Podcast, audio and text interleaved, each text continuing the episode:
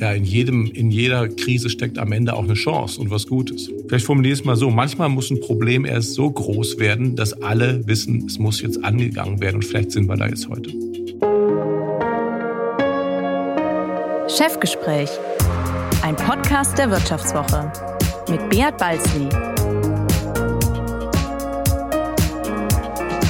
Ja, herzlich willkommen zu einer weiteren Folge des Vivo Podcast Chefgespräch. Mein Name ist Beat Balzli und ich bin der Chefredakteur der Wirtschaftswoche.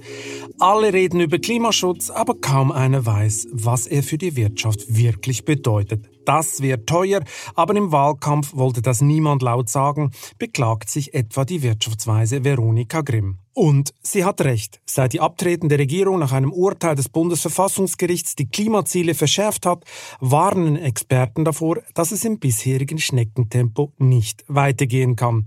Die neuen Ziele produzieren einen massiven Zusatzbedarf an grünem Strom und das bedingt einen massiv beschleunigten Ausbau der erneuerbaren Energien. Sonst gehen die kohlebetriebenen CO2-Schleudern nicht vom Netz. Womit wir bei meinem heutigen Gast wären. Er besitzt eine ideale Figur für Badminton, landet nach dem Spielen mit seinen Kindern gern im Krankenhaus, kauft Werke irischer Künstler online ein und wird gerade von einem aktivistischen Investor belagert. Nach seiner Karriere bei McKinsey und der Commerzbank führt Markus Kreber heute als CEO den Stromgiganten RWE, der im Jahr 2040 klimaneutral Energie produzieren will und bis dahin zu den Lieblingsfeinden von Fridays for Future gehört. Hallo Herr Kreber, schön, dass Sie heute bei mir sind. Hallo Herr Balzli, ich grüße Sie. Herr Kreber, bevor wir uns ins Energiegeschäft vertiefen und Sie mir am Ende dieses Podcasts Ihren größten Traum verraten, müssen wir über Ihre Körpergröße reden. Warum wird man mit 1,92 Meter ausgerechnet im Badminton Regionalliga-Star und nicht im Basketball oder Handball? Oh, ich glaube, das war eher Zufall. Es hätte auch anders kommen können. Warum Badminton? Ich habe damals äh, Spaß daran gehabt. Also die Frage war, ob, ob Tennis oder Badminton. Und das hängt natürlich dann auch immer stark davon ab, in welcher Gruppe man sich da bewegt, in welchem Team man sich wohlfühlt. Denn auch das ist ja ein Teamsport. Und ähm, da hat sich das so ergeben. Und wie waren Sie so auf dem Spielfeld? Waren Sie cool oder haben Sie auch mal theatralisch einen Schläger zerbrochen, wenn es nicht lief? Ich glaube, einige Schläger sind durchaus mal kaputt gegangen. Ansonsten hat man mir extreme Effizienz nachgesagt. Das heißt, ich habe die Körperreichweite dann schon ausgenutzt. Aber wenn ein paar Schläger äh, zu Bruch gegangen sind, sie stecken also Niederlagen dann doch nicht so locker weg? Es waren ganz, ganz wenige. Es hat, ich kann mich daran erinnern, es hat, äh, war immer sehr aufreibend. Ähm, ist natürlich auch ein, ein anstrengender Sport. Und ähm, ja, am Ende gewinnt man im Team, verliert im Team, aber ab und zu muss man dann auch mal seinen Frust abbauen. Was war die bitterste Niederlage? Oh, da, da kann ich mich nicht mehr richtig dran erinnern. So bittere gab es, glaube ich, nie wirklich. Ähm, es gab, äh, es gab immer tolle, ich komme ja da oben vom Niederrhein, Stadtmeisterschaften, wo man dann auch dann gegen die Vereinsmitglieder spielt und dann geht es ums, ums Ranking innerhalb des Teams. Das war immer sehr aufreibend. Das ging immer hin und her. 1-2, okay. 1-2. Also es sind nicht so Lokalderbys, wo man dann gegen den Erzfeind aus dem anderen Stadtviertel äh, gewinnen musste oder so. Nee, das war in der Jugend noch nicht so. War noch nicht so schlimm. Sind eigentlich 1,92 Meter auch im Business ein Vorteil? Werden große Chefs ernster genommen als kleine Chefs? Ist mir noch nicht aufgefallen, Herr Balsli. Sie waren ja schon in jungen Jahren ziemlich ehrgeizig, oder? Wenn Sie es bis in die Regionalliga geschafft haben. Haben Sie eigentlich aus dem Badminton was mitgenommen für Ihr Dasein als CEO? Stehvermögen oder gibt es irgendwelche Fähigkeiten, wo Sie sagen würden, das haben Sie schon früh gelernt?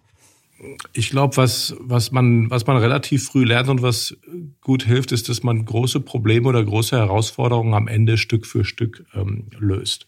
Und ähm, vielleicht nie so über Nacht, aber mit ähm, kontinuierlicher Arbeit und, ähm, und immer mit einem, mit einem guten Team um sich rum. Also alleine, alleine irgendwas zu machen, macht wenig Spaß. Ich meine, Sie sind ja jetzt CEO eines Energiekonzerns. Ist das eigentlich die Folge traumatischer Erlebnisse in der Finanzkrise, dass Sie in der Energiebranche gelandet sind? Nein, überhaupt nicht. Also ich, äh, da würde ich eher umgekehrt sagen, da könnte man fast sagen, das war vielleicht ein bisschen äh, blauäugig. Ähm, ich habe mich damals äh, bewusst entschieden, mal die Industrie zu wechseln, um nochmal eine neue Perspektive zu bekommen, auch ganz neue Herausforderungen.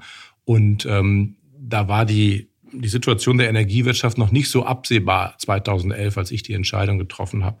Natürlich war das damals die Zeit der Finanzkrise Und ähm, man hatte auch Lust auf was Neues. Aber ich muss sagen, die Welten sind schon sehr, sehr unterschiedlich und auch die Herausforderungen sind am Ende unterschiedlich. Lust auf was Neues. Das ist lustig umschrieben. Ich meine, Sie waren ja eigentlich in der Commerzbank auf dem Weg nach ganz oben. Dann wurde die Bank faktisch verstaatlicht. Wie haben Sie eigentlich damals diese Kernschmelze nach dem Lehman-Schock erlebt, als zum Beispiel die Treasury-Mannschaft in der Bank nicht mehr schlafen konnte, weil sie über Nacht äh, Liquidität suchen musste? Also, wie haben Sie das erlebt damals? Ja, das waren schon ähm, dramatische Erlebnisse, die natürlich die ganze Branche getroffen haben. Man hat sich ja gegenseitig nicht mehr über den Weg getraut, seinen, seinen Nachbarn, seinen, seinen Peers nicht mehr, weil man Sorge hatte, dass ähm, nach der Lehman-Pleite dann auch andere Banken umfallen. Und dann kam natürlich in Deutschland der Staatseinstieg, der natürlich ähm, den Charakter der Bank und auch den Charakter der Arbeit komplett geändert hat. Und ähm, was dann allerdings wieder, und jetzt komme ich zurück auf das, was ich gerade gesagt habe, was man dann gesehen hat, wir haben ja durch viele Kapitalmaßnahmen relativ schnell die Staatshilfe damals zurückzahlen können, ähm, was eine Kraftanstrengung war. Und ähm, das ist dann reduziert worden auf die Eigenkapitalbeteiligung. Aber das waren schon ähm, sehr herausfordernde Zeiten. Aber ich habe immer noch viele gute Beziehungen zu den Kollegen, mit denen ich damals eng zusammengearbeitet habe, weil sowas schweißt natürlich auch zusammen. Und was lernt man daraus? Ich kann mich noch erinnern, ich war damals beim Spiegel Finanzreporter und äh, hatte doch den ein oder anderen Informanten in verschiedenen Banken, so im Treasury, und die waren richtig gestresst, wie sie richtig erzählt haben. Und keiner hat mit dem anderen getraut und da kamen nur noch so Sachen wie, also wir wissen nicht mehr, ob wir diesen Kredit noch kriegen, overnight, ob wir hier noch das Geld kriegen, etc. Haben Sie was daraus gelernt aus dieser Krise?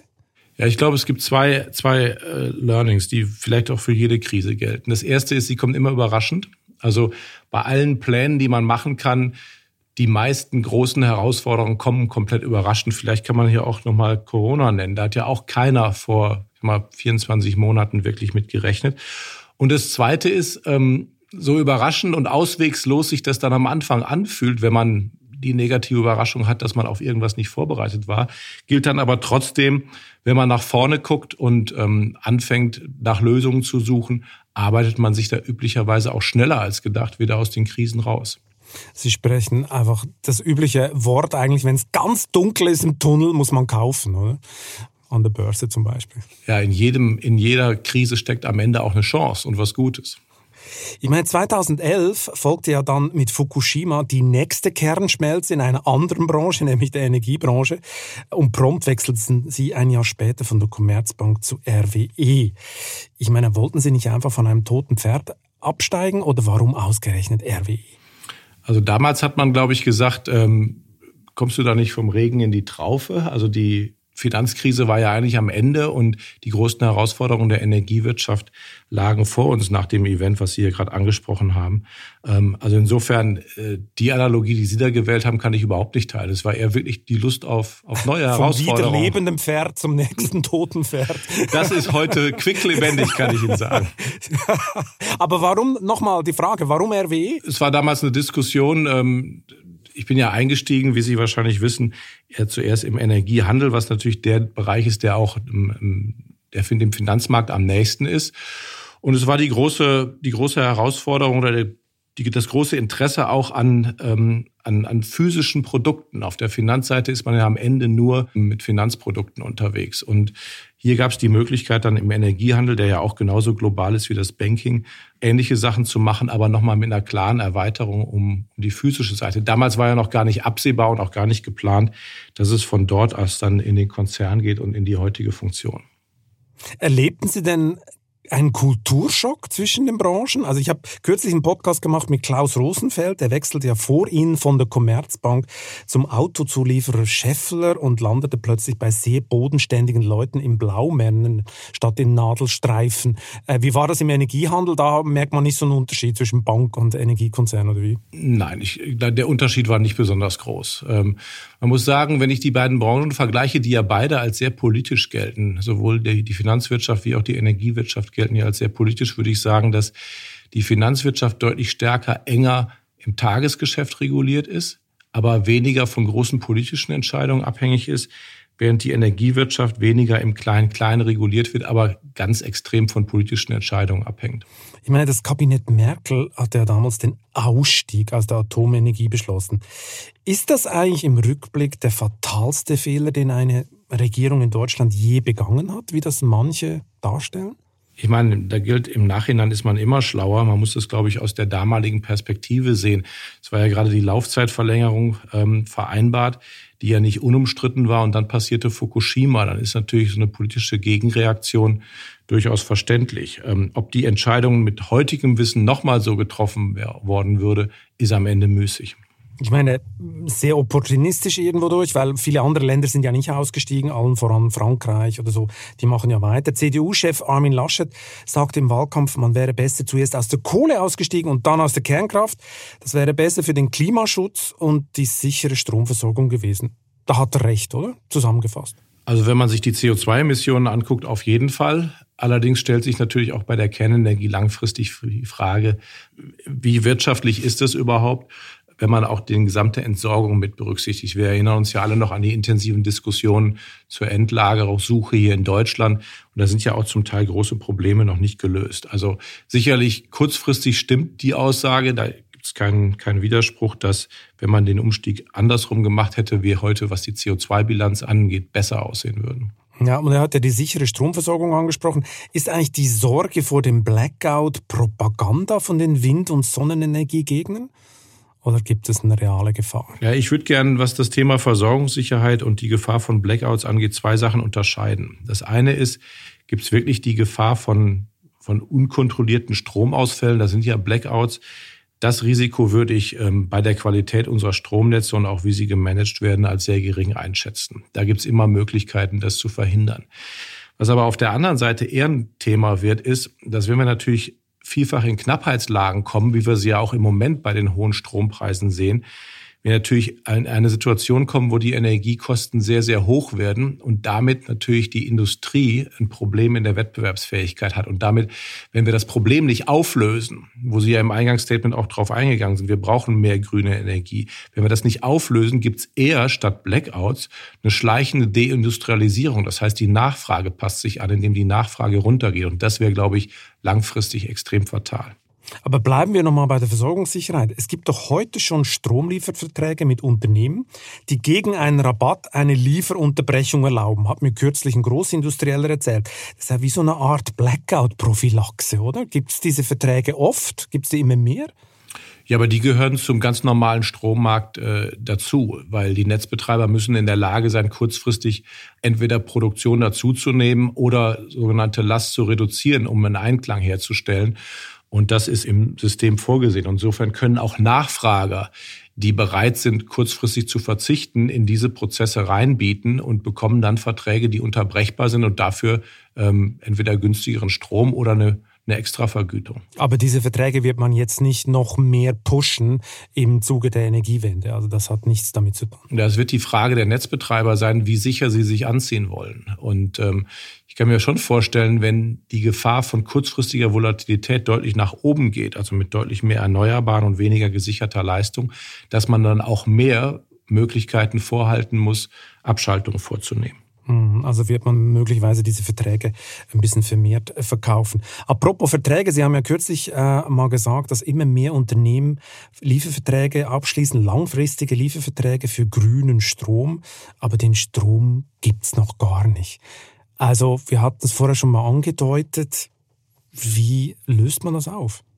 Also was wir ganz klar sehen, um auf den ersten Aspekt Ihrer Frage einzugehen, die Nachfrage nach grüner Energie geht deutlich nach oben. Ähm, und das kann auch nicht verwunderlich sein, weil viele Produzenten wollen natürlich nachweisen, dass ihre Produkte grün sind. Es gibt ein hohes Interesse der Automobilindustrie, das erste grüne Auto zu produzieren mit grünem Stahl, grünen Chemieprodukten, grünem Aluminium. Und das zieht sich eigentlich durch. Und insofern ist natürlich am Ende, wenn man durchdenkt, wie begrüne ich meine Produkte am schnellsten, kommt man sofort zur Energieversorgung. Und insofern ist die Nachfrage nach ähm, grünen Stromlieferungen, grünen Wasserstofflieferungen, die auch vielleicht erst in fünf oder zehn Jahren aufgenommen werden. Aber die ist heute schon da und auch ähm, stark anziehend. So wie lösen wir das auf? Wir müssen, das was Sie eingangs richtigerweise gesagt haben, wir müssen eine deutliche Beschleunigung beim Ausbau von grünem Strom hinbekommen. Wir brauchen mehr Flächen. Wir brauchen schnellere Genehmigungsprozesse, schneller Gerichtsverfahren, schneller Klarheit, ob Anlagen gebaut werden können. Und dann werden wir auch wettbewerbsfähig bleiben. Ich würde es so zusammenfassen. Am Ende wird die Verfügbarkeit von günstigem grünen Strom zum wesentlichen Standortvorteil für die Industrie. Mhm. Und wenn der Strom eben nicht günstig bleibt, haben wir ja auch ein Akzeptanzproblem. Ich meine, der steigt ja jetzt schon äh, massiv, der Strompreis. Oder? Das hat ja auch mit den steigenden CO2-Preisen zu tun. Gefährdet denn diese Preisspirale nicht auch die Akzeptanz des Klimaschutzes in der Bevölkerung, wenn die sehen, oh Gott, jetzt wird es ja jetzt schon viel teurer? Ja, ich glaube, wir müssen da zwei Sachen unterscheiden. Und ich würde da gerne zwischen Energiepolitik und Sozialpolitik unterscheiden. Wir haben natürlich jetzt extrem hohe Strompreise, vor allen Dingen auch, weil die fossilen Energieträger so teuer sind wie seit Jahren. Jahren nicht. Ich glaube, wir haben noch nie so hohe Gaspreise gesehen wie heute. Die Kohlepreise sind extrem hoch und die Ölpreise sind extrem hoch. Und solange wir fossile Anlagen noch brauchen, um die Stromerzeugung aufrechtzuerhalten, setzt sich das natürlich dann in einen hohen Strompreis ähm, durch. Jetzt muss man sich aber fra die Frage stellen, ist das nicht eigentlich politisch auch gewollt? Weil das natürlich klar jetzt noch zusätzlichen Anreiz gibt, schneller auf grün umzustellen. Und deshalb muss die politische Antwort meines Erachtens auch sein, nicht die Energiepreise direkt runterzubekommen, weil dann ist der Anreiz weg, auf grün umzustellen, sondern man muss sich sozialpolitisch die Frage stellen, wie federe ich die Effekte davon ab? Und ähm, das sowohl für die Haushalte wie aber auch für die Wettbewerbsfähigkeit der Industrie, weil diesen Übergangspfad, der wird ganz kritisch sein. Wenn wir im Zielbild angekommen sind, das heißt, wir haben komplett eine grüne Energieversorgung, wird die definitiv billiger sein als heute. Wir sind aber halt in einem zehnjährigen Anpassungsprozess, der so Phänomene, wie wir sie heute haben, sicherlich äh, noch öfter zutage treten lässt. Und vielen ist es, glaube ich, noch nicht bewusst, wie schmerzhaft dieser Anpassungsprozess wird, hat man das Gefühl. Weil wenn man ja so sieht, wie im Wahlkampf schon, wurde schon angedeutet, wo der Benzinpreis dann nächstes Jahr hin muss, wo das hin muss, dann gab es ja schon einen ziemlichen Aufschrei, obwohl man nur einen Bruchteil der ganzen Wahrheit kommuniziert hat. Glauben Sie nicht, es gibt noch eine wahnsinnige Widerstandsbewegung, wenn die Warenkosten die Leute richtig treffen? Ja, ich glaube, wir brauchen Ehrlichkeit in der Debatte. Sie haben absolut recht, dass die Kosten für die Umstellung auf die grüne Energieversorgung, die werden nicht weggehen. Die sind da. Wir werden massive Investitionen brauchen. Die müssen sich rechnen, sonst werden sie nicht getätigt. Und die andere Frage, die davon losgelöst zu beantworten ist, ist, wie werden diese zusätzlichen Kosten getragen und auch sozial abgefedert? Und dem Thema muss man sich auch stellen. Und ich glaube, es ist eher gut, dass wir jetzt in der Lage sind, dass es für alle offensichtlich ist, ähm, weil dann kann man die Probleme angehen. Mhm. Ich meine, Sie haben es vorher schon erwähnt, äh, um die erneuerbaren Energien auszubauen, braucht man ja unbedingt verschlankte Genehmigungsverfahren. Ich glaube, Windkraftanlage heute im Schnitt an Land in Deutschland sieben Jahre. Ähm, Sie fordern ja schon seit Monaten eine klare Einschränkung der Klagemöglichkeiten gegen den Ausbau der erneuerbaren Energien. Wie brutal muss denn diese Einschränkung sein, dass wir von sieben auf vielleicht, ich glaube Texas sind es zwei Jahre, äh, dass man da runterkommt? Ja, vielleicht, also wie viel Einschnitt kann man machen bei Bürgerrechten und Klagemöglichkeiten? Ja, vielleicht beschreibe ich Ihnen mal ähm, das, das Verfahren, wie es heute ist. Also heute reichen Sie ein, um fünf oder sieben Windkraftanlagen zu bauen, mehrere zehntausend Seiten ähm, Dokumente. Die landen dann in einer lokalen Genehmigungsbehörde, die dann nach nicht standardisierten Prüfverfahren äh, sich dessen annimmt, aber schon im Wissen, dass vermutlich dagegen geklagt wird äh, von, von darauf spezialisierten Anwälten. Das ist natürlich eine Situation, die ist extrem schwierig und wenig ähm, motivierend auch für die Mitarbeiter, die vielleicht die Anlagen genehmigen wollen. Das heißt, wir brauchen wirklich eine stärkere Ressourcenausstattung, eine Kompetenzbündelung, dass es vielleicht auch nicht äh, lokal in jedem äh, Landkreis passiert, sondern vielleicht auf Landesebene. Und wir brauchen vor allen Dingen standardisierte Genehmigungsverfahren, vor allen Dingen für die Umweltverträglichkeitsprüfung. Und dann kriegt man schon mal die erste Ebene der Beschleunigung. Die zweite ist dann, wir wollen gar keine Bürgerrechte einschränken, sondern wenn jemand ein berechtigtes Interesse hat, und sagt, hier muss abgewogen werden, weil ich erfahre Einschränkungen vor Ort, dann darf es auch einen Gerichtsprozess geben. Aber vielleicht geht man dann direkt in die letzte Instanz, dass nicht nochmal drei Jahre vergehen, um durch alle Instanzen zu gehen. Wo man sich sicherlich die Frage stellen muss, ob eine, ähm, ein Verein aus Bayern auch gegen Windkraftanlagen oder ähnliches in anderen Landesteilen wirklich klagen dürfen sollte. Betroffene immer. Verbandsklage abschaffen? Aus meiner Sicht ja. Grundsätzlich. Grundsätzlich. Mhm. Ich meine, es ist ja erstaunlich teilweise, dass äh, einerseits äh, die Grünen den Klimaschutz pushen wollen und werden schätzungsweise auch in einer Koalition äh, vertreten sein. Andererseits gibt es viele Verbände, lokal, regional, die ja gegen diese Windkraft äh, klagen. BUND ist ganz weit vorne etc. Also glauben Sie, das ist möglich, die Verbandsklage abzuschaffen? Ist es realistisch? Ich formuliere es mal so, wenn diesen Konflikt, den Sie ja zu Recht beschreiben, zwischen ähm, generellem Klimaschutz und vielleicht Artenschutz, wenn den jemand auflösen kann, dann hoffe ich da mal auf die Grünen. Gut, dann schauen wir mal, was sie da, was sie da hinkriegen. Ich meine, gehen wir nochmal zurück zu den äh, CO2-Preisen, Emissionszertifikate. Ich meine, nach Lehrbuch sollten Ihnen die teuren Emissionszertifikate, also der hohe CO2-Preis, die Produktion von Kohlestrom ja langsam verunmöglichen. Aber da Sie sich frühzeitig mit günstigen Zertifikaten eingedeckt haben, passiert ja gerade das Gegenteil. Kohle ist auf dem Vormarsch und Ihrem Konzern geht es finanziell sehr gut. Ist das ein richtiges Imageproblem für Sie? Das ist vor allen Dingen eine unrichtige Darstellung, Herr Balsli, weil ähm, die Entscheidung, ob ein Kohlekraftwerk heute noch läuft, hängt überhaupt nicht davon ab, ob wir irgendwann mal CO2-Zertifikate gekauft haben zur Absicherung, sondern das hängt einzig. Aber es wird doch unrentabel, das, je nachdem, wie Sie das gemacht haben. Richtig, aber das hat mit der Absicherung nichts zu tun. Ich versuche, das ist ein bisschen kompliziert, aber ich versuche es Ihnen möglichst okay, einfach zu beschreiben. Gespannt. Also, am Ende entscheidet sich immer nach heutigen Marktpreisen, ob ein Kohlekraftwerk noch läuft. Und am Ende stellen sich die Marktpreise so ein, dass das Kohlekraftwerk dann läuft, wenn der Strom physisch gebraucht wird, wenn wir ansonsten eine Knappheit hätten. Ansonsten wird es nicht laufen. Das Absicherungsgeschäft hat damit nichts zu tun, weil wenn die Anlage läuft, brauche ich das Zertifikat, dann habe ich es mir gekauft. Wenn die Anlage nicht läuft, weil sich es heute nicht rechnet, weil der Strom nicht gebraucht wird, dann verdiene ich aus dem Nichtlaufen der Anlage natürlich kein Geld, habe trotzdem Lohn- und Gehaltskosten und kann dann mein Zertifikat wieder zurückverkaufen und damit die Kosten decken.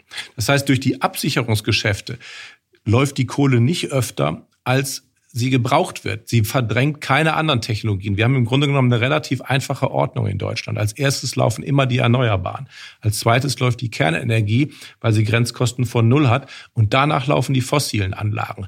Und da haben die Absicherungsgeschäfte überhaupt nichts mit zu tun. Die helfen halt nur dabei, dass wenn die Anlagen nicht laufen, dass wir dann auch Geld haben, um Löhne und Geld dazu zahlen.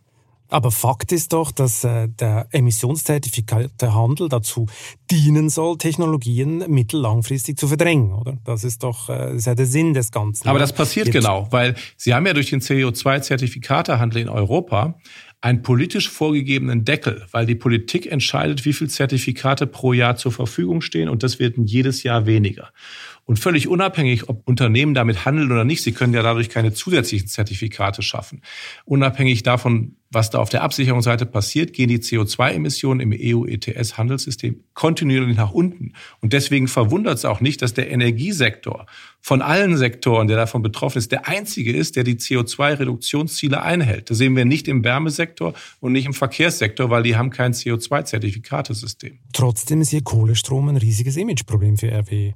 Oder würden Sie das abstreiten? Also wenn wir jetzt uns einig sind, dass äh, die Anlagen, nur weil wir abgesichert sind, ähm, nicht zusätzlich laufen, dann können wir über das Thema ähm, Image sprechen. Natürlich mache ich da aus meinem Herzen keine Mördergrube. Natürlich würden wir gerne so schnell wie möglich transformieren, äh, der Lösungsanbieter für grüne ähm, Energie sein. Aber wir haben auch eine soziale Verpflichtung gegenüber den Mitarbeitern, die natürlich am Ende den Wohlstand, auf dem wir in Deutschland heute sitzen, mit aufgebaut haben. Und das waren auch die Kohlekumpel. Und ähm, es geht hier um eine faire Behandlung und wir müssen sehen, dass wir die Transformation raus aus den alten Technologien rein in die neuen verantwortungsvoll gestalten und gerne mit höchstmöglicher Geschwindigkeit. Aber es wird uns nicht über Nacht gelingen.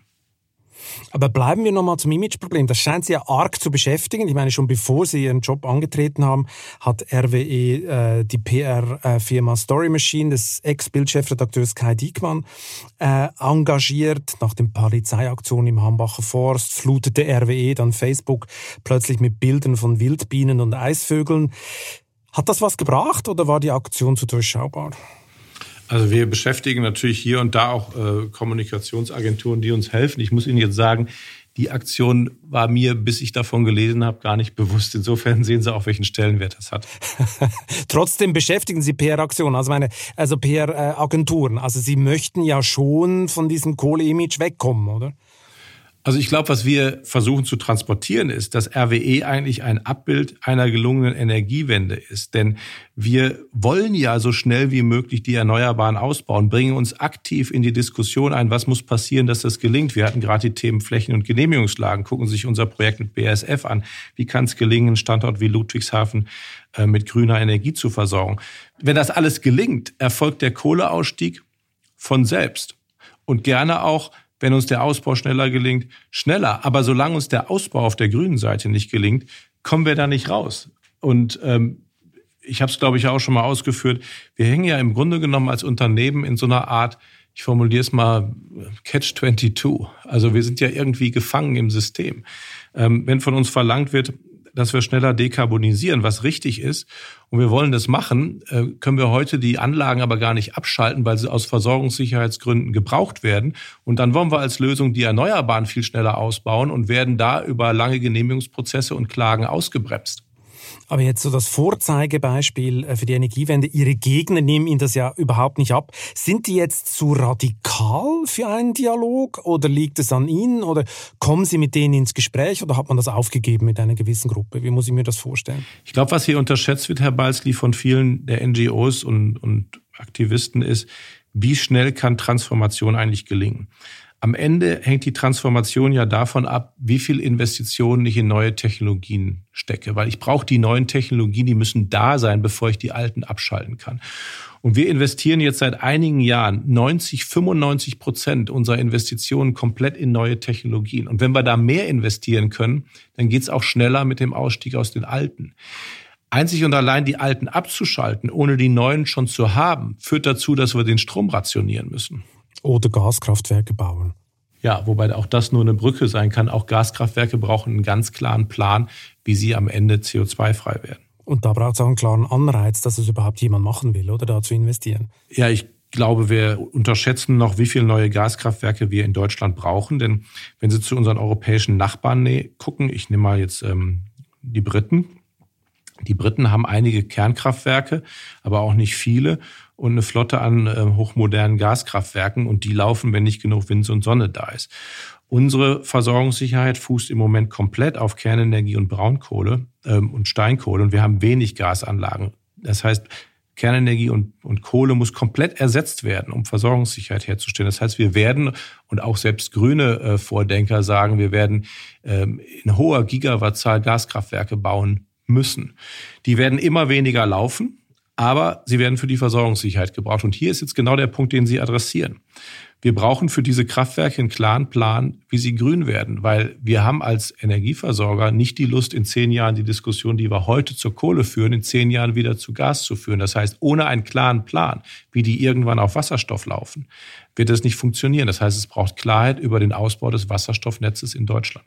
Wenn Sie sagen, man wird viel mehr Gaskraftwerke brauchen, als das sich alle vorstellen gerade, von was reden wir? Von welcher Dimension? Von wie vielen Werken? Wie viel, wie viel Megawatt? Was haben Sie da im Hinterkopf? Also ich denke, dass wir in Deutschland ähm, ungefähr 20 bis 30 Gigawatt neue Gaskraftwerke brauchen.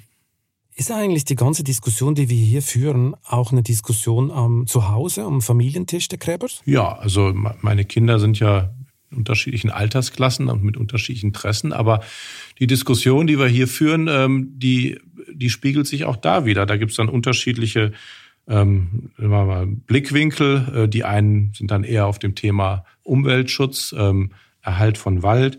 Ähm, die anderen machen sich eher Sorgen um die betroffenen Mitarbeiter und deren, deren ähm, Familien und Arbeitsplätze.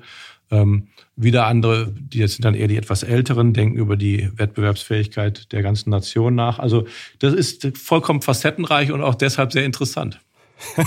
Ihr Familientisch klingt ja wie ein Think Tank, äh, wenn Sie das so erzählen. Und Ihre Kinder können das auch locker nachvollziehen, dass Sie einer der größten CO2-Produzenten Europas sind. Also Ihren Erklärungen wird Folge geleistet oder gibt es da Widerstand? Ja, da müssen Sie ja gucken, da hat man natürlich als Vater immer schon mal eine höhere Glaubwürdigkeit, als was bei vielleicht bei NGOs oder Aktivisten also hat. Sie haben die also, Deutung so ist, Ich sag mal, ich schon. Wenn, ich, äh, wenn ich versuche, mit guten Argumenten zu überzeugen, fällt mir das dann zu Hause etwas leichter als an anderer Stelle. Okay, ich sehe schon, ich sehe schon, da haben Sie die Welt noch im Griff. Ich meine, die Legende besagt ja, dass Sie sich ja auch sehr viel Zeit nehmen für Ihre Kinder, unter der Woche frei nehmen, viel Sport betreiben und dann gerne mal im Krankenhaus landen. Was ist eigentlich da passiert? Ja, ich glaube, meine, mein Team hat äh, in den letzten anderthalb Jahren mehrfach erlebt, dass ich dann ähm, mich bei den Aktivitäten, entweder beim Sport oder mit meiner Familie äh, verletzt habe. Da hat es dann mal einen, Schlittenunfall gegeben, wo ich aussah, als wenn ich äh, in der Prügelei gewesen wäre. Dann äh, bin ich mal beim Fußballspielen auf den Hinterkopf gefallen, der mich dann für zwei, drei Tage außer Gefecht gesetzt hat und ähnliche Sachen. Aber man hat, man kümmert sich gut um mich, man hat mir einen Schutzhelm organisiert und fragt jedes Mal, äh, ob ich diesmal gut vorbereitet bin. Und die letzten Ausflüge, letzten hatten wir letztes Wochenende im Hochseilgarten auf 20 Meter Höhe in den Bäumen, da bin ich äh, ganz heile wieder runtergekommen. Ah, ich sehe schon. Also unter dem machen sie es nicht, oder? So ein bisschen, bisschen äh, äh, Familienspiele spielen geht nicht. Also es muss immer ganz hart am Limit sein bei den Krebers. Lässt Ihnen der Job eigentlich wirklich genügend Zeit für Ihren Nachwuchs oder ist es nur clevere Familien-PR, dass Sie teilweise mitten in der Woche mit den Kindern Ausflüge machen? Nee, das brauchen Sie für den Ausgleich. Ähm, und am Ende ähm, ist es eine Priorisierungsfrage. Ich glaube, man kann eine gewisse Zeit produktiv und effizient arbeiten und man braucht auch den Ausgleich und am Ende muss man gucken, dass man alles unter einen Hut bekommt. Und deswegen, vielleicht hört sich das sehr rational an, habe ich schon relativ früh angefangen, immer zu bestimmen, wie viel Zeit ich für die Arbeit verbringe und wie viel Zeit ich mit der Familie und wie viel dann auch für mich selbst verbringe. Und innerhalb der Arbeitszeit die natürlich auch im Jahr durchaus mal schwanken kann. Es gibt intensivere Phasen, weniger intensive Phasen. Da muss dann priorisiert werden. Und da kann man dann nicht alles selber machen. Aber ich habe das Glück, ein exzellentes Team um mich herum zu haben. Und insofern ähm, dürfen die dann viele Sachen auch alleine entscheiden. Sie haben ja kürzlich eine Kita eröffnet oder die Erweiterung einer Kita. Und da haben Sie gesagt, äh, Beruf und Familie hm, sei manchmal schwer unter einen Hut zu bringen. Und das wüssten Sie aus eigener Erfahrung. Wie muss ich mir das jetzt vorstellen? Wer musste denn bei den Krebers zu Hause zeitweise mehr zurückstecken? Sie oder Ihre Frau? Ja, meine Frau war auch ähm, lange in führender Position tätig. Ähm, die hat jetzt das Vergnügen, nochmal ein komplett anderes Studium aufgenommen zu haben. Ähm, nach, nach Physik, was sie als erstes gemacht haben, jetzt ähm, Neurowissenschaften und Psychologie. Ähm, aber es war schon so, dass äh, wenn dann beide Reisepläne übereinander passen mussten, das war schon eine extreme Herausforderung. Und das ist jetzt heute etwas einfacher. Aber wenn Sie ganz ehrlich sind, bei der Karriere, die Sie gemacht haben, hat doch Ihre Frau zurückgesteckt, oder? Wenn man das so bezeichnen will, ja. Das heißt, wenn dann Not am Mann an der Frau war, dann ist öfter sie eingesprungen. Ich meine, im RWE-Konzern schien es ja jüngst auch so auszusehen, dass eine Frau zurückstecken musste, oder? Äh, wurde Ihnen eigentlich Anja Dotzenrath zu gefährlich oder warum haben Sie Ihren Bereichen Offshore und Onshore aufgespalten? Das ist jetzt eine sehr interessante Interpretation. Nein, also ich glaube, was hier passiert ist, ist, wir haben ein extrem stark wachsendes ähm, Erneuerbaren Geschäft und ähm, haben uns dann entschieden, jetzt auch perspektivisch mit den Ambitionen, die wir haben für die, für die nächsten Jahre. Ähm, Sie können sich, glaube ich, alle freuen auf unsere auf unser Strategie-Update, was wir im November geben können oder geben werden, ähm, das zukunftsmäßig aufzustellen. Und die Geschäfte sind schon sehr, sehr unterschiedlich, wenn Sie sich das globale Offshore-Geschäft angucken, was oft mit Partnern betrieben wird, wo es immer um drei Milliarden Investitionen pro Projekt geht. Dann das USA-Geschäft mit großen Onshore-Anlagen und dann das eher kleinteilige europäische Geschäft. Das heißt, das ähm, separat zu organisieren, macht absolut Sinn. Und wenn Sie darauf anspielen, dass, ähm, dass die Anja ähm, den Arbeitgeber gewechselt hat, das passiert manchmal. Sie sind ja genau mit dem Thema auch in diese Podcast eingestiegen, dass ich das selbst auch mal gemacht habe. Ähm, und das gehört einfach zum Berufsleben dazu. Wir ähm, haben gestern noch SMS miteinander geschrieben und uns wieder miteinander verabredet. Also da ist überhaupt gar nichts ähm, im Argen. Das gehört einfach dazu. Okay, aber Sie wussten ja, dass sie geht, wenn Sie, dies, wenn sie das aufspalten, oder? Das war ja klar, Sie provozieren den Abgang ja, ich will jetzt nicht über äh, die Kausalitäten da spekulieren. Manchmal kommen die Sachen so und dann, es passt, glaube ich, so für alle gut. Ich meine, Investoren machen Ihnen ja auch mächtig Druck, RWE noch schneller äh, umzubauen. Wir haben, jetzt haben Sie diesen aktivistischen Fonds Engkraft äh, so ein bisschen an der Hacke. Er will, dass Sie schneller aus der Kohle aussteigen und da sind Sie wieder die Emissionszertifikate. Die sollen Sie gewinnbringend verkaufen. Wie ist eigentlich die Kommunikation mit diesem Investor? Ist da Stillschweigen? Reden Sie miteinander? Haben Sie schon zum Mittagessen getroffen? Getroffen oder wie muss ich mir das vorstellen? Nein, wir sind mit allen unseren Investoren und auch diejenigen, die gute Ideen an uns rantragen, ähm, im Gespräch. Ähm, die Investorenkommunikation liegt üblicherweise beim Finanzvorstand. Ähm, die Gespräche haben auch stattgefunden. Die waren nach meiner Kenntnis sehr konstruktiv. Ich glaube, im Ziel was die Aktivisten wollen. Deswegen, die werden ja in Deutschland manchmal so verteufelt. Das würde ich definitiv nicht machen. Die Aktivisten haben alle meistens ähm, das richtige Ziel im Auge. Auch hier, was Engkraft ja fordert, ist ähm, eine, eine schnellere Transformation von RWE. Und ähm, das in die Diskussion einzubringen, ist absolut legitim. Es gibt natürlich dann Rahmenbedingungen, ähm, die man als Investor von außen nicht erkennt. Ähm, Abhängigkeiten innerhalb des Unternehmens, soziale Verantwortlichkeiten für Mitarbeiter. Und ähm, darüber sind wir im konstruktiven Dialog. Aber am Ende den Transformationsweg zu beschreiten, da stehen wir voll dahinter. Wo ich jetzt mal sage, wo ich wenig Sinn drin sehe, ist in einer Aufspaltung des Unternehmens. Denn ähm, da muss man sich ja fragen, wie spaltet man da auf? Wer wäre ein möglicher äh, Käufer des Kohlegeschäftes? Hat er wirklich die Intention, dann noch schneller zu transformieren als wir? Wie geht er mit den Mitarbeitern um? Wie geht er mit den Regionen um, wo wir seit Jahrzehnten tätig sind? Ähm, und sind wir dann nicht eigentlich diejenigen, die besser geeignet sind, die Transformation dann nochmal zu beschleunigen? Gibt es denn Angebote für Ihr Kohlegeschäft? Also wenn Sie, meine, Sie kennen ja den Markt, Ihre Leute kennen den Markt. Gibt es Firmen, die Ihnen das anbieten, das Geschäft abzunehmen? Nein. Keine, keine aktuellen Angebote dafür? Keine. Ich meine, das ist ja nicht die einzige Front, die Sie haben. Das sind die aktivistischen Investoren. Gleichzeitig hat die Branche auch so an der juristischen Front äh, einiges auszuhalten. Oder? Ich sage nur das Shell-Schicksal. Kommt da die ganze Absurdität der heutigen Tage nach oben, also Klagen gegen CO2-Produzenten, Verpflichtung zur Versorgungssicherheit und der blockierte Ausbau der Erneuerbaren. Ist dieses Dilemma irgendwie, ist es zu lösen? Ja, ich, ich formuliere es mal so. Ich glaube, was sich hier äußert, ähm, und ich kann das in Teilen nachvollziehen, ist die Unzufriedenheit mit der Entwicklung. Denn eigentlich haben wir ja kein Erkenntnisproblem. Wir wissen alle, was zu tun ist, aber es kommt irgendwie nicht so richtig voran, auch was den erneuerbaren Ausbau und ähnliches angeht. Und dann manifestiert sich das dann bei, von manchen Gruppen in so Klagen wie äh, vor dem Verfassungsgericht hier bei uns oder auf das Shell-Urteil, was sie anspielten. Aber wenn man sich die ganzen Klageverfahren anguckt, muss man sich schon die Frage stellen, wer kann das eigentlich auflösen? Ähm, und ich habe das ja versucht, gerade klarzumachen mit dem Catch 22, dass wir das als Unternehmen eigentlich gar nicht auflösen können. Wir sind da ja wie gefangen. Also egal welchen, welchen Angang man nimmt, man wird von irgendwem irgendwann verklagt und aufgehalten. Und das ist am Ende eine politische Frage, weil geklagt wird ja auf Basis von Gesetzen, die vom Gesetzgeber gemacht werden. Und insofern kann auch nur der Gesetzgeber dieses Dilemma auflösen. Und dann sind wir wieder beim Thema ähm, Hoffnung in die neue Bundesregierung. Aber wie kommen Sie eigentlich darauf zu glauben, dass die Politik das lösen kann? Ist die Komplexität nicht einfach zu groß? Ich meine, wenn wir die letzten Jahre Revue passieren lassen, war eine der, ich würde sagen, die größte Kritikpunkt an zum Beispiel Wirtschaftsminister Peter Altmaier war sein Verhalten in der ganzen Energiewende, im Management des Ganzen.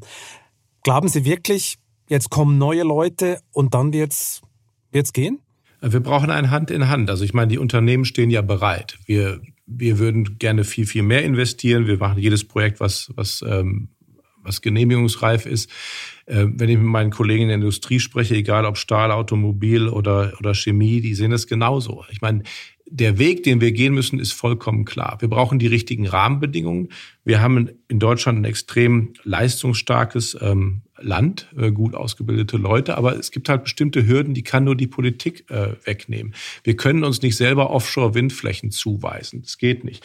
Wir können nicht selber Gerichtsverfahren beschleunigen. Wir können nicht selber die entsprechenden Genehmigungsbehörden mit mehr Ressourcen ausstatten.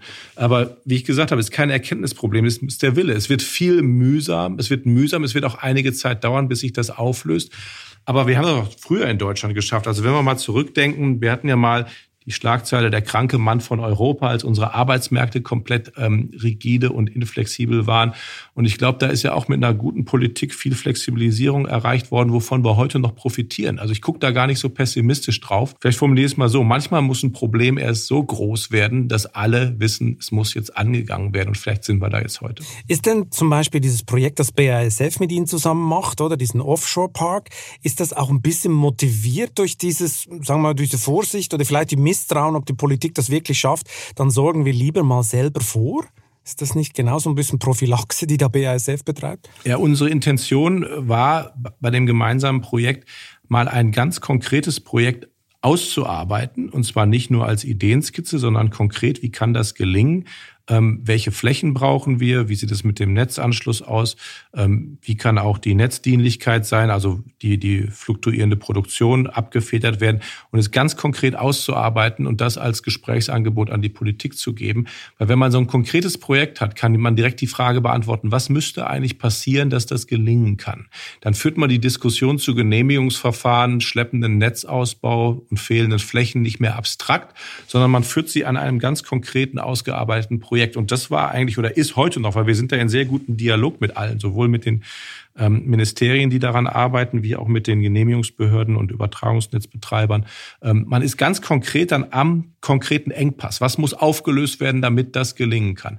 Und ob das Projekt nachher wirklich kommt, weiß ich nicht, aber alleine den Beitrag, den man daran leisten kann, allen transparent zu machen, was aufgelöst werden muss, ist sehr wertvoll. Wird es da Nachahmer geben? Weil Sie sagen ja, Sie wissen nicht, ob das Projekt kommt, aber wenn es dann wahrscheinlich wird, äh, haben sich heute schon andere Industrieunternehmen dafür interessiert, dass die, das vielleicht kopieren wollen? Das Interesse ist groß, dass man sich Zugang zu grünen Energieträgern verschafft, äh, was ich auch aus Industriesicht absolut nachvollziehen kann. Weil wir liegen ja heute bei den aktuellen Strompreisen über dem Niveau, was die Erzeugung von grünem Strom überhaupt kostet. Insofern ist das ähm, wettbewerbsmäßig sicherlich ein smarter Move, sich zu überlegen, wie komme ich eigentlich als Industrie daran und wer ist der richtige Partner und dann sollte man natürlich bei uns anrufen. Kommen wir doch mal schnell zurück zum Thema Wasserstoff, das ist ja noch ein großes Thema. Da wird ja schon wieder befürchtet, dass Deutschland in Rückstand gerät. Ist das jetzt eine ideologisch geführte Debatte auch, weil blauer Wasserstoff als zu schmutzig gilt, aber die Industrie findet, man sollte schon mal damit anfangen? Oder was ist genau der Knackpunkt?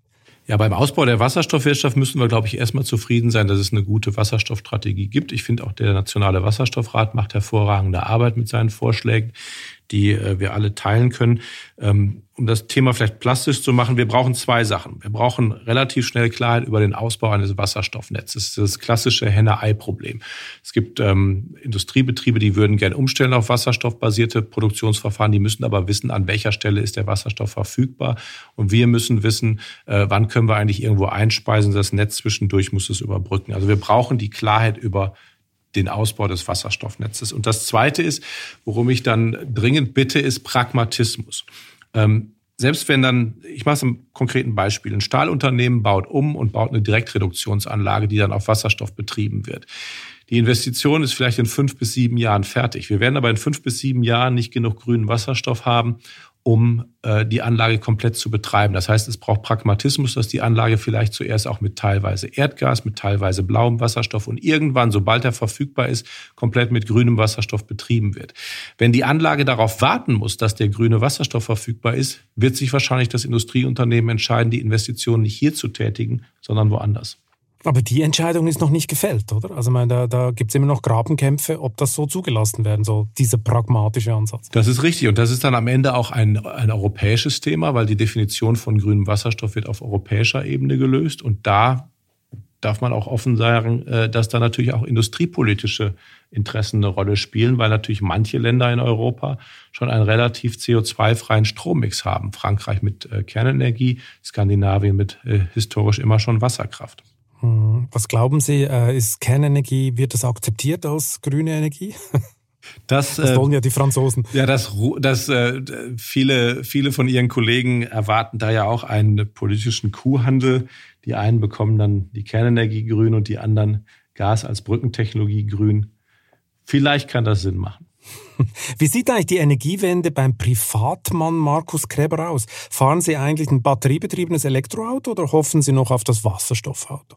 Ich bin gerade dabei, umzuziehen in ein Haus, was keine fossilen Energieträger mehr hat, also rein strombasiert. Ähm, und was das Auto angeht, habe ich ähm, rechnen lassen, ähm, ob es bei meinem, meinem Fahrprofil äh, ökologischer ist, noch ein modernes Dieselfahrzeug zu nehmen oder schon ein Elektrofahrzeug. Und da ich viele lange Strecken habe, wo man dann mit einem Hybrid mit leerer Batterie und einer Tonne mehr unterwegs ist, war es ökologisch richtiger, noch den, das Dieselfahrzeug zu nehmen.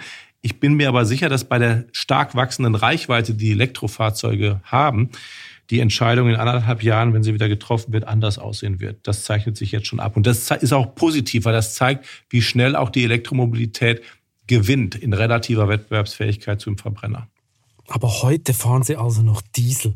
Ja, das ist mal ein Statement. Wie groß ist denn der CO2-Fußabdruck der Familie Kreber? Ist der kleiner geworden? Ich glaube, der ist kleiner geworden, weil ich mich nicht mehr daran erinnern kann, wann wir die letzte Urlaubsreise mit dem Flugzeug mit Familie, als Familie gemacht haben. Also, Wo waren Sie denn zuletzt im Urlaub und wie? Wir waren äh, netterweise an der französischen Atlantikküste, wo wir fast jeden Sommer Urlaub verbringen. Mit Ihrem Diesel sind Sie da hingefahren? Da kommen Sie mit dem Elektroauto und sieben Leuten nicht hin. Noch okay, nicht. Mit dem Diesel an die französische Küste. Das ist noch richtig oldschool. Herr Kreber, vielen Dank für das interessante Gespräch und äh, ich habe jetzt nur noch eine ultimativ letzte Frage an Sie. Was ist Ihr größter privater Traum, den Sie noch verwirklichen wollen? Privat? Oder habe ich mich jetzt gar nicht ja. darauf vorbereitet? Ich fange jetzt mal an, was mein, ja. mein äh, Wunsch, mein größter Wunsch als Bürger ist, dass wir optimistisch äh, auf die Themen gucken, dass wir sagen, da liegen doch Riesenchancen drin. Wir können in neue Technologien investieren. Wir bauen unsere, unsere Wirtschaft um. Und wenn man da ähm, die Ärmel hochkrempelt und äh, den, die Erkenntnisse, die man hat, dann auch in Handlung umsetzt und alle an einem Strang ziehen, ähm, dann gelingt das. Wir werden das Thema haben, dass man die ähm, sozialen Themen abfedern muss in der Übergangsphase, aber auch das werden wir uns äh, leisten können. Als Privatmann würde ich gerne irgendwann noch mal was Richtung Mobilität machen. Ich weiß noch nicht, ob es der Bootsführerschein oder der Flugschein ist. Der Bootsführerschein oder der Flugschein.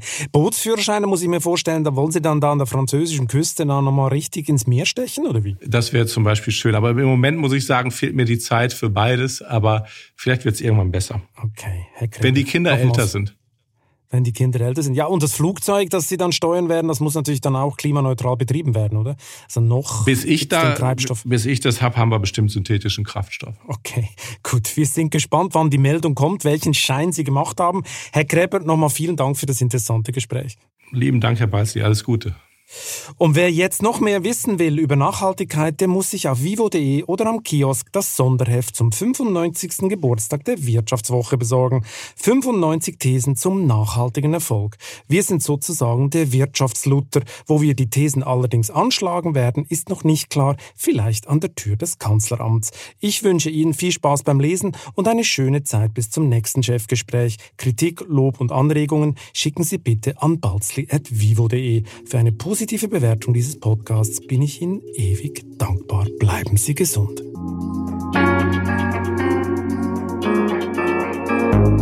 Musik